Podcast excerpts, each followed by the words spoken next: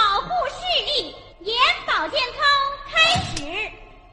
观众朋友们，意大利是一个盛产美食的国家，比如夏天，他们就讲究头伏饺子、二伏面。三伏披萨加烩饭。今天我们就来讲一个意大利美食的故事。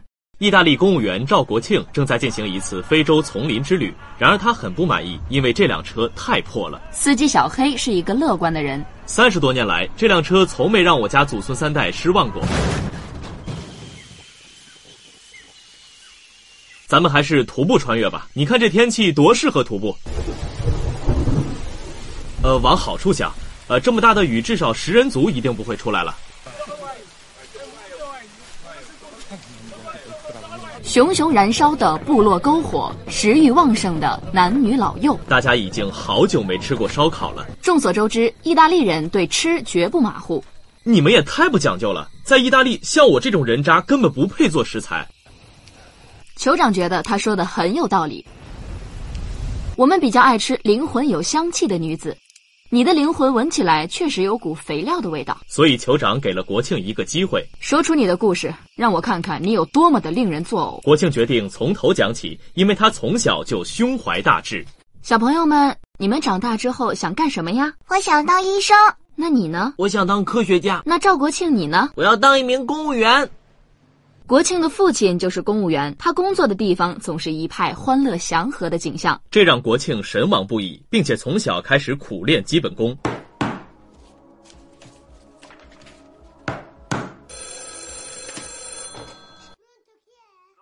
这个问题呢，我们还在开会研究。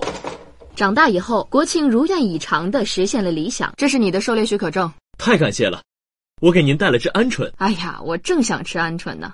可是我这样算不算行贿啊？行贿，这么小一只鹌鹑也好意思叫行贿？你是拿它当工艺品送的吗？现在连鹌鹑也算文玩了吗？它是不是还能盘出包浆来？当晚，国庆带着鹌鹑去了女友家，女友伙同他妈精心料理。但国庆依然觉得他们处理的太草率，没体现出工艺品的精致细腻。这种厨艺的媳妇儿，我可不敢娶。知道今天我为什么带一只鹌鹑来吗？因为鹌鹑代表一种笨鸟先飞的精神。母女俩一点就通，勤学苦练去了。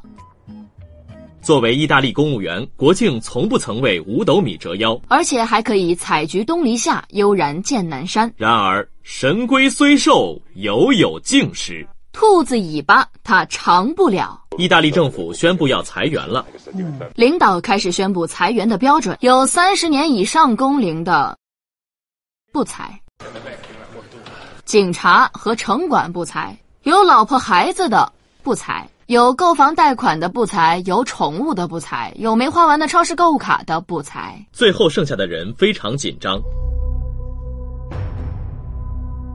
有残疾的不裁，感谢我娘给我这个身体。直系亲属有残疾的不裁。感谢我爹那个半身不遂的身体。国庆是唯一一个达标的人，国庆回到家，看着身体健康的双亲，深深为这个拼爹的时代悲哀。你们也不是没生过病啊，怎么就都根治了呢？一点儿后遗症都没留下吗？唉，公费医疗害死人呐！国庆悲伤地告别了自己战斗过的岗位，去罗马履行手续。送别时，女友哭得像个心丧的寡妇。这让国庆意识到女友对他是真爱。他一到罗马就给女友打了电话。对我女儿来说，你已经死了。 Sincerità, signora.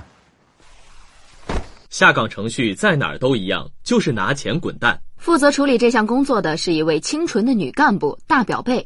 在他清纯眼神的凝视下，大家都乖乖拿钱滚蛋了。然而，国庆绝不会背叛自己童年的理想。我是不会在离职协议上签字的。我可以多给你五千欧元补偿金，你知道什么叫不忘初心吗？我可以多给你一万欧元补偿金。你听过海阔天空吗？于是，国庆被下放到了边远山区。让我这一生不羁放纵爱自由，也会怕有一天会跌倒。这里要建一个停车场，今晚就来拆迁。可这方圆几百里就我们一户人家呀。国庆并没有屈服，他要比钉子户更像一颗钉子。所以他又被调到了边防哨卡。踢得不错，意大利欢迎你。我们现在还需要一个中锋，国庆的不屈不挠让大表妹非常恼火，谁知道还有什么鸟不拉屎的地方？大家觉得不让鸟拉屎实在太为难鸟了，于是打发国庆去了一个没有鸟的地方。今天我寒夜里看雪飘过，怀着冷却了的心窝飘远方。这是意大利设在挪威的一个北极科学考察站，国庆的工作是保护科考队员不受北极熊的伤害。和他交接工作的是他两个前任中比较难吃的那个这下国庆真的怂了。领导。我有恐熊症，泰迪熊那个电影对我来说就是恐怖片儿。可你的简历上写着意志坚定、适应能力强、富有牺牲精神啊！那都是我虚伪的假面。正在这时，国庆要保护的科考队员二丫来了。二丫，这位就是国庆同志，可惜他我意志坚定，适应能力强，富有牺牲精神。咱们什么时候开始工作呀？鸳鸯双栖蝶双飞，满园春色惹人醉。这种鱼叫什么名字？啊这叫磷虾。海水污染太严重了，这里边什么都有，铅、汞、锌。嗯，还有参。这片海域里还从来没有发现过参呢。现在有砷了，前两天刚测出来。嗯，风味儿很明显。哦，海鲜怎么样？我一尝就知道。记上，还有蛤。北极熊终究还是出现了。只不过这一次它是国庆的猎物。二营长，你他娘的意大利炮呢？法切蒂、卡布利蒂、马尔蒂尼在这一刻灵魂附体，在这一刻他不是一个人在战斗。 L'ho preso, eh? 球进了，比赛结束了，意大利队获得了胜利，伟大的意大利，意大利万岁！你现在这是要干嘛？采一点它的血液样本，当然要能采到精液样本就更好了。不过那不太可能。与此同时，大表贝也想起了远在北极的国庆，于是决定打电话戏弄他一下。国庆同志，你的工作开展还顺利吗？北极的天气冷不冷？不冷不冷，我正热火朝天的撸熊呢。手不是手，是温柔的宇宙。刺激的共同经历让国庆和二丫的关系越走越近，二丫甚至邀请国庆去他挪威的家里度周末。这对国庆来说绝对算个惊喜。然而，更大的惊喜还在后头。这是我在非洲的照片，这是我在非洲的男朋友铁蛋儿的爸爸。Hi，Hey dear。这是我在菲律宾的照片，这是我在菲律宾的男朋友妞妞的爸爸。 Ciao.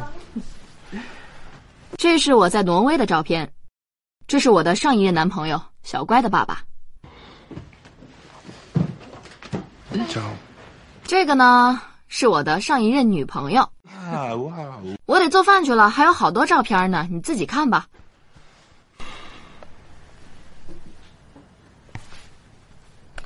吃饭的时候，幸福的一家人团团围坐。国庆正要点评一下二丫的厨艺，忽然，要不要加个菜？原来是小乖的爸爸。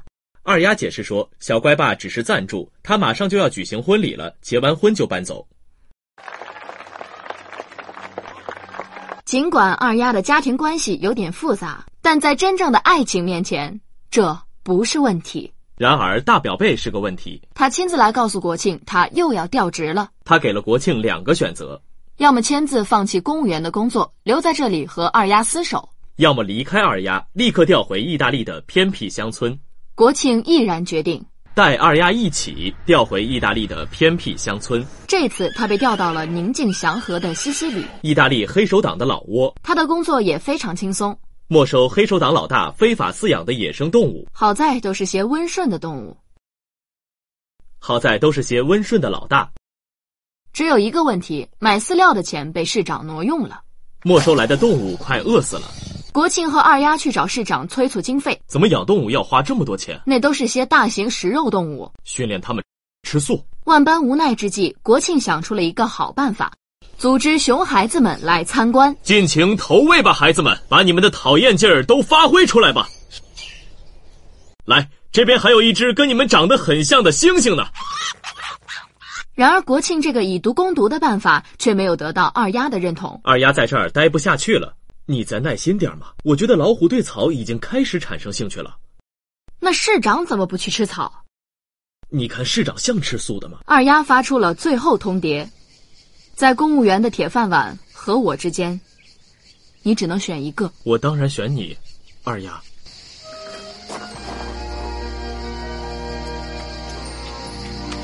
国庆的选择赢得了整个部落的赞许。不，你个小兔崽子，没说实话！他是萨满，能看透人心。萨满也没有这个技能啊！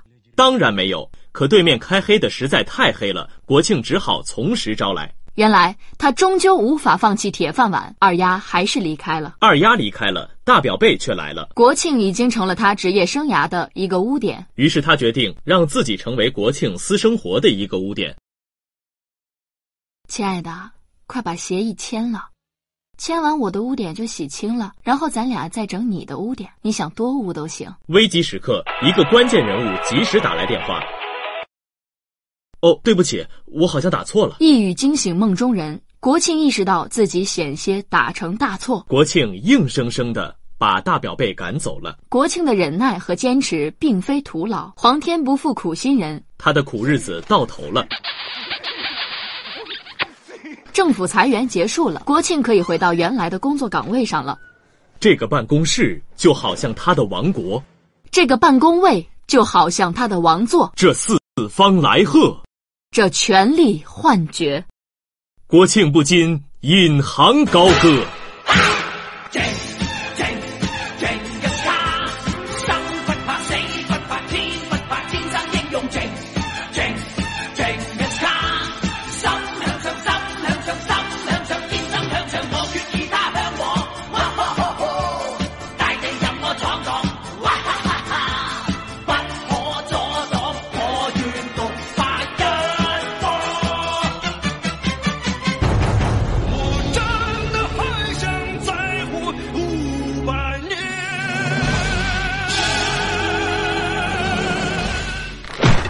但是曲终人散之后，国庆却仿佛觉得自己失去了一切。这就是我的故事。那你到这里来干什么？我听说二丫来非洲了，我来找她。那你的铁饭碗怎么办？少了一块吃饭的人，用什么饭碗有意义吗？